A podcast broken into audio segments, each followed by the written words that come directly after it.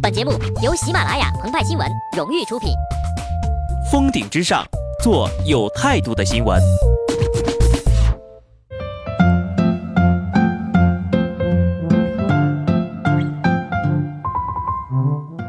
本文章转自澎湃新闻澎湃联播，听众朋友们，大家好，我是极致的小布。在沪上一个静悄悄的深夜，一辆从松江出发的卡车驾驶到中环附近的时候。驾驶室里传来了劲爆的嗨曲，哟哟，我把车子开上中环，快点把车子开上中环，哟，什么都不管，我就是要上中环。几分钟之后，随着几声巨响，水泥管桩掉落一地，上海中环高架上传来了这样的歌声：啊，中环，你比外环多条缝。五月二十三号零点左右，一辆装载水泥管的卡车行至上海中环线时发生了侧翻，车上的水泥管翻落，高架桥面翘起损坏，出现了一条裂缝，现场车辆无法通行。曾经呀，四川黑竹沟号称中国百慕大。今年五月初呢，该地曾传出有一驴友进入景区后失联多日，随后又主动现身，于是乎。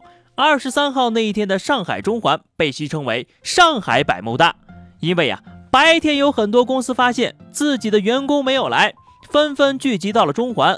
等等，第二天那些没来的员工又出现在了公司。据民间物理爱好者鹏鹏猜测，最近呢，之所以会发生一些超自然现象，是因为二十三号地球磁场受到了一晚水星逆行结束的影响。发生了一些波动，导致空间出现了异常扭曲，虫洞被短暂的打开，发生了时空的错乱。一个明显的征兆就是空中会出现彩虹。五月二十三号傍晚，北京的上空就出现了彩虹，而且是两道，也就是多年未出现的双桥彩虹奇观。有人就问了呀，彩虹难道不是因为阳光折射形成的光学现象吗？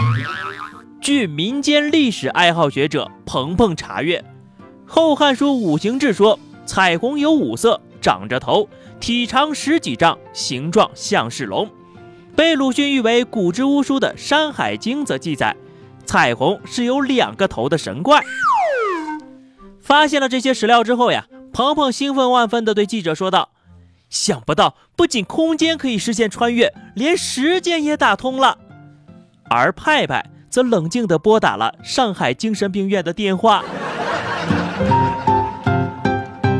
事后呢，经过正儿八经的调查，事故的直接原因是肇事货车违章上高架引起的。但还是有人不相信，一口一个豆腐渣工程。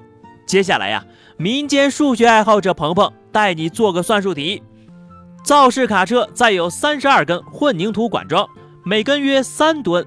加上卡车自重，加起来超过了一百吨。这样的卡车呀，前后还有三辆。至于桥的承重范围，大约就在二十到三十吨。《西游记》当中记载，如意金箍棒重一万三千五百斤，算下来呢，也就是六点七五吨。也就是说呀，一辆比金箍棒还重的卡车，还驮着十三根金箍棒，而一根定海神针就可以定海了。十几根定海神针一起过桥，有人考虑过桥的感受吗？如此严重的超载，加上了侧翻撞击，桥没有塌，只是出现了断裂，也算是良心工程了。同理啊，防弹衣的设计初衷啊，是防范子弹带来的致命伤害。有一天，一枚导弹飞过来打在防弹衣上，防弹衣破裂了，人没啥事儿。试问？有谁还会说这防弹衣是豆腐渣做的呢？当然了，这也不是历史上第一次桥梁来背锅了。《三国志·关张马黄赵传》中写道：“张飞拒水断桥，嗔目横矛曰：‘身是张翼德也，可来共决死。’敌皆无敢进者，故遂得免。”这个呢，就是著名的张飞长坂坡怒吼。连桥都被吼断了，吓得曹军是不敢接近呐，刘备才得以逃脱。放在今天呢，肯定不少人会在网上怒斥桥的质量太差，施工方拿回扣，豆腐渣。但事实上，在二十四史全译当中，断一字为拆毁。所以说呢，那桥呀是张飞自己派人事先拆掉的。随后呢，趁着曹军来袭，他看桥快断了，顺便大吼了一声：“我乃蓝翔张翼德。”曹军遂怂。所以呢，中环高架事故折射的并不是质量问题，而是守法和执法的问题。大卡车司机在夜间前行，对法治无视，对规则漠视，加上执法不严。最终呀，给社会造成了极大的危机和不便呐。